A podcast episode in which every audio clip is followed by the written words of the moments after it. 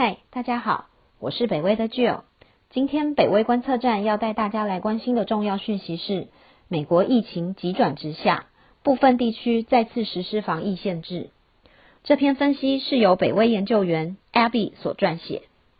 美国总统大选让全世界的注意力集中在了红跟蓝两色的地图争霸战中，但尘埃落定后，众人才猛地发现全国的新冠疫情正在每下愈况。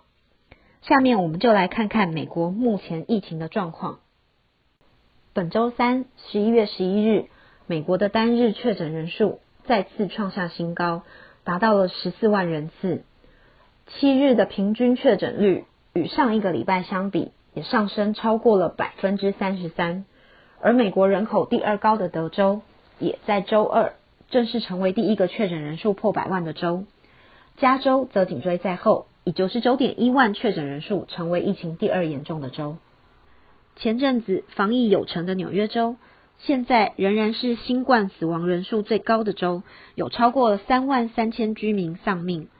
虽然纽约市的疫情仍然在掌控中，纽约州、纽泽西州与康乃狄克州的确诊率却再次出现了惊人增长。纽约州长古默因此在周三宣布重新实施州立防疫措施。从礼拜五十一月十三号起，室内外的私人聚会不得超过十人，而健身房、酒吧与餐厅只能营业到晚上十点。十点以后，餐厅仍然可以提供外带服务，但是仅限于食物，不得贩售酒水。对此，古默受访时解释，此波疫情主要源自于酒吧、餐厅、健身房与私人派对，因此将针对这些感染源做出防范措施。纽约市在过去一周平均每日有一千一百四十二人确诊，与两周前相比增长了七十七 percent。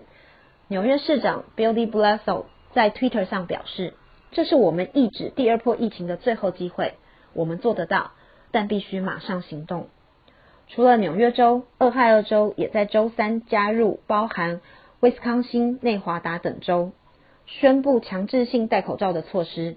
俄亥俄州州长表示，若有人员发现任何商店内有人未佩戴口罩，将关闭此商店二十四小时。另外，他同时禁止了在社交场合上跳舞、玩游戏，也禁止人群在婚礼、葬礼上聚集。如同父母对叛逆期孩子设下的禁足令，在各州纷纷实施。美国恐将在这样的氛围下迎来感恩节、圣诞节。使人感慨，却也显现出全国领导者积极控制疫情的决心。